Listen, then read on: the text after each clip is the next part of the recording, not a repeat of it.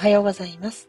トラウマコンプレックス解消カウンセラーのかまやんですえ。今日もこの音声を聞いてくださって本当にありがとうございます。心より御礼申し上げます。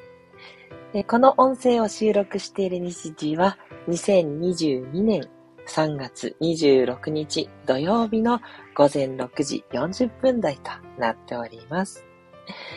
はい、ということでね、えー、もう3月も終盤ということで、早いですね。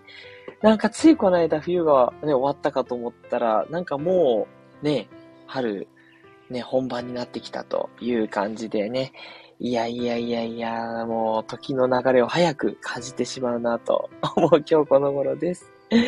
はい、えー、この放送ではですね、えー、私のこの癒しの、えー、トークを、トーク 声を聞いている、えこの時間と、それから、えここでね、話す内容をですね、え将来ね、に、え役立ててね、いただくということでね、えその二つの幸せを目指して、え放送していきたいと思っております。あ、すみません。えっと、今日ちょっとタイトルを間違ってしまいました。過去の156回のお金をありがたく使うっていうので、なっちゃいましたね。間違っておりました。大変失礼いたしました。えっ、ー、と、今回はですね、えっ、ー、と、169回目ということで、えー、正しい選択の方法という内容になります。ごめんなさい。後でちょっとすぐ訂正いたしますので、ご了承ください。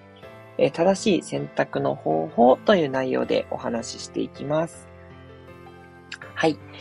で、正しい選択なんですけれども、まあ当たり前のことなんですが、まあ絶対的に正しい選択っていうのはないですよね。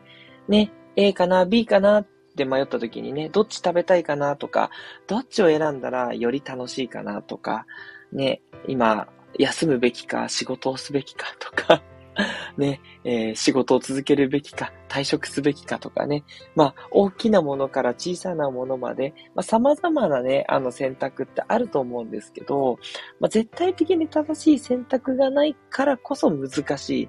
どっちもどっちなんだよねって時がすごい難しいと思うんですよ。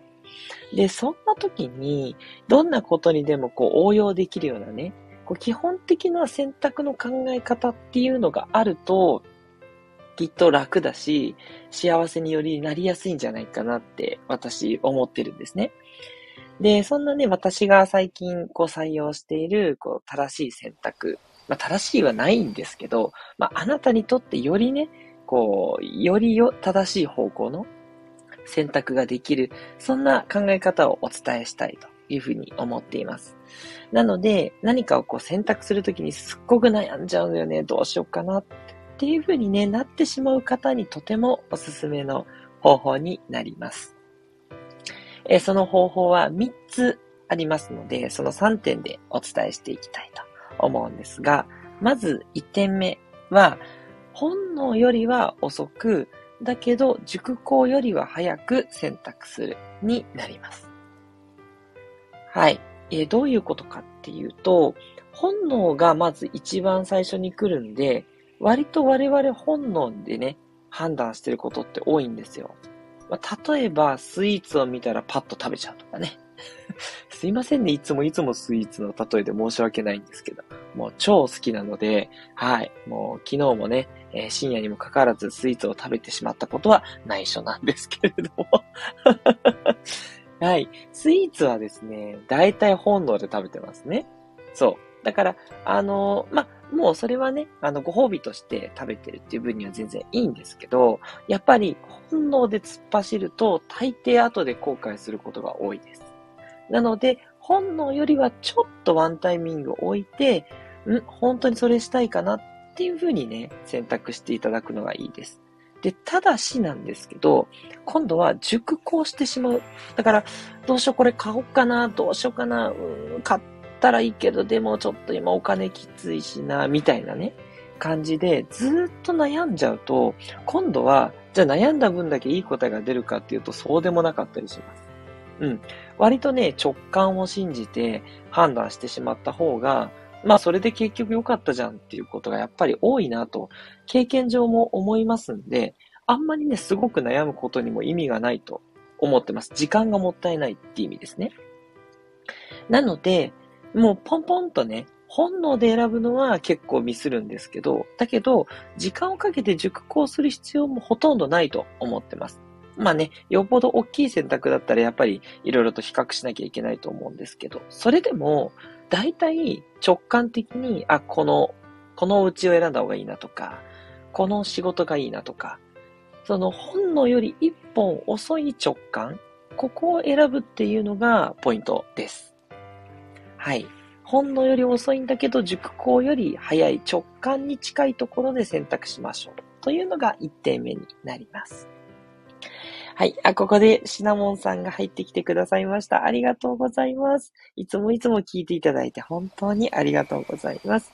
えメッセージ、おはようございます。ニコニコマーク。毎日配配信してくださり、ありがとうございます。ハート2つマークということでいただきました。ありがとうございます。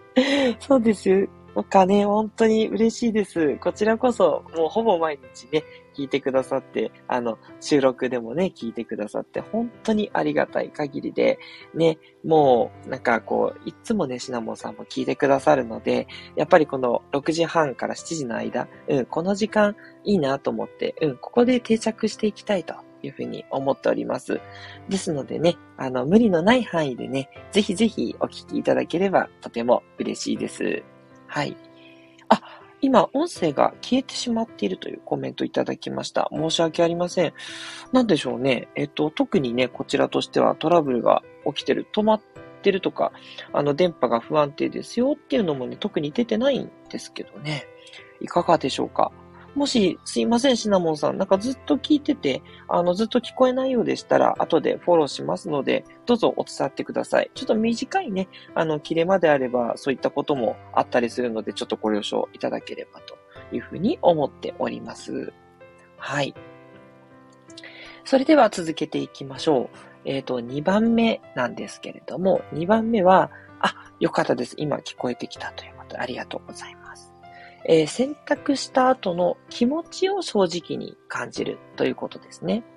じゃあ先ほどあの直感ぐらいに従って選択しましたっていう時に、じゃあ選択した後の気持ちを正直に感じてみましょうということをお伝えしたいです。はい。選択しました。で、実際それやってみてどうだったかっていうことなんですね。はい。まあ、先ほどのね、やっぱスイーツはわかりやすいんで行くんですけど、あ、しまった、また食べちゃったっていう時は、やっぱりこれは失敗って感じですよね。その気持ちになっちゃったら、じゃあ次は、もうちょっと熟考してから、あ、熟考はあれなんですけど、直感まで落として、うん、本能で選ばずに少し一呼吸置いて、うん。でもやっぱり今はね、そんなに食べたいわけじゃないし、ちょっとね、えっ、ー、と、健康に気をつけた方がいいからっていうところまで行ってから選択しようっていうふうにできますよね。はい。で、逆にスイーツ食べてよかった。もうこれでめっちゃ元気回復したわ。よし、次の仕事も頑張るぞ。っていう気持ちになれたんだったら、そのスイーツを食べたのは正解なんですね。そう。だから、あ、それはもう正解なんだってことで、次もですね、同じようにすごい疲れてる時はスイーツを取ろうというふうに繰り返していくことでですね、よりまた選択が、あの、自分の中で確実なものになるし、すごく早く無駄なくね、選択できるようになっていきます。はい。で、私がやはりお勧めしたいのは日記ですね。日記にこういう選択したんだけどこれがうまくいったとか、こういう選択したんだけどちょっと残念なことだったっていうね、それをね、あの書いていくとすごくね、自分の中に記憶として定着しやすいので、あの日記に書いていって貯めていくとですね、あの自分の選択の傾向もね、見えてきていいんじゃないかなというふうに思っています。えー、そして3点目ですね。3点目は常に同じ選択肢がいいとは限らないということなんですね。これね、ちょっと陥りがちなんですけど、先ほどのスイーツを食べるというね、基本的には普段はやっぱり NG っていう方が多いんじゃないかなと思います。うん。だけども、たまにスイーツってやっぱり食べるとご褒美感があって、すっごい満足度が高かったりするんですよ。まあ、ここは当然ね、個人差があるので、いや、スイーツはもう絶対に、あの、そこはね、食べないようにして、しっかり体を保ってる。それも素晴らしいし、いや、あの、もう疲れたと思ったらいつでもスイーツ食べた方が元気出る。それも全然 OK で、ただ、あのー、なんだろうな、何かを判断するときに常に同じとは限らないことも多くて、まあ、そこが選択の難しさでもあるんですけれども、じゃあ、その選択をどの程度の割合で、まあ、例えば、スイーツを買うっていうことを選ぶのと、買わないって選ぶのの割合をどうするか。まあ、私の場合は、えっと、91で、9はスイーツを買わない。1だけスイーツを買うぐらいがちょうどいいんですけど。そう。10回食べたいなと思ったら1回だけ買うみたいな。そんな感じがね、ベストなんです。そんな感じで、割合で選択を決めるっていうね、で、それをこう心地よさですね。自分の中でど、どういう選択の割合が心地いいかということをね、決めていただくと、もうほぼね、選択に迷うことっていうのはなくなってくると思います。そう。まあ、あと、運動習慣とかもそうですかね。運動習慣は私逆で、まあ、運動しなきゃと思ったら、4回は、5回中4回はやるけど、1回は、あ、もうちょっと疲れてるかなっていう時はもうやめるとかね。そう、あ、何か条件付けっていうのもすごくいいですね。そう、これぐらいの疲れ度合いだったらちょっとやめといた方が、後でちょっと、あのー、何もね、こう手につかなくなっちゃうから、って言ったらやめるっていうのもあるし、ね、体調との兼ね合いもあると思うんですけど。そんな感じでね、えー、選択するときに、えー、常に同じ選択肢がいいっというわけではないので、どんな割合にするかを決める。これがね、正しい選択の方法だなというふうに思っております。はい。ということで、いかがでしたでしょうか今日すいません。タイトルが間違ってますので、後で直します。正しい選択の方法という内容でお伝えさせていただきました。えー、3つありまして、おさらいしますと、1つ目が、本能よりは遅く、だけど熟考よりは早く選択しましょう。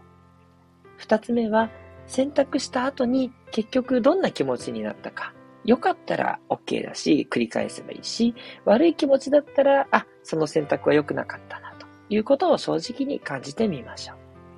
三点目が、常に同じ選択肢がいいとは限らないので、先ほどのその気持ちを感じるっていうのをこう増やしていって、で、その割合で、えー、じゃあ何対何ぐらいがいいかなというふうにですね、割合が見えてくる。もしくは条件をつけて、こういう時はこっちの選択にしよう。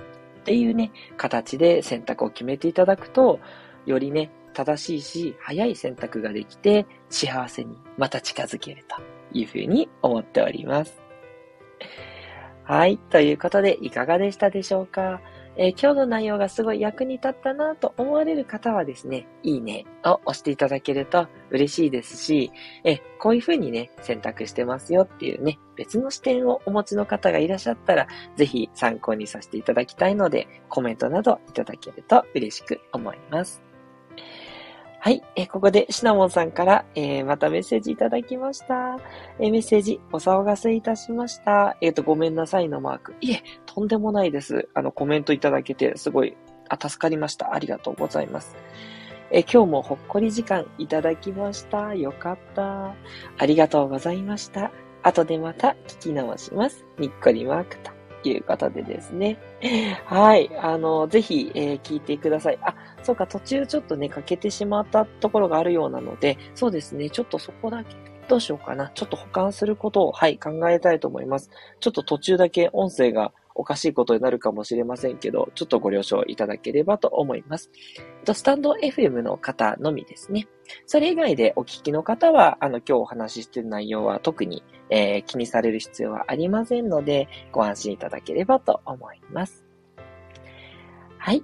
えー、トラウマコンプレックス解消カウンセラーのかまやんでした。ではまたお会いしましょう。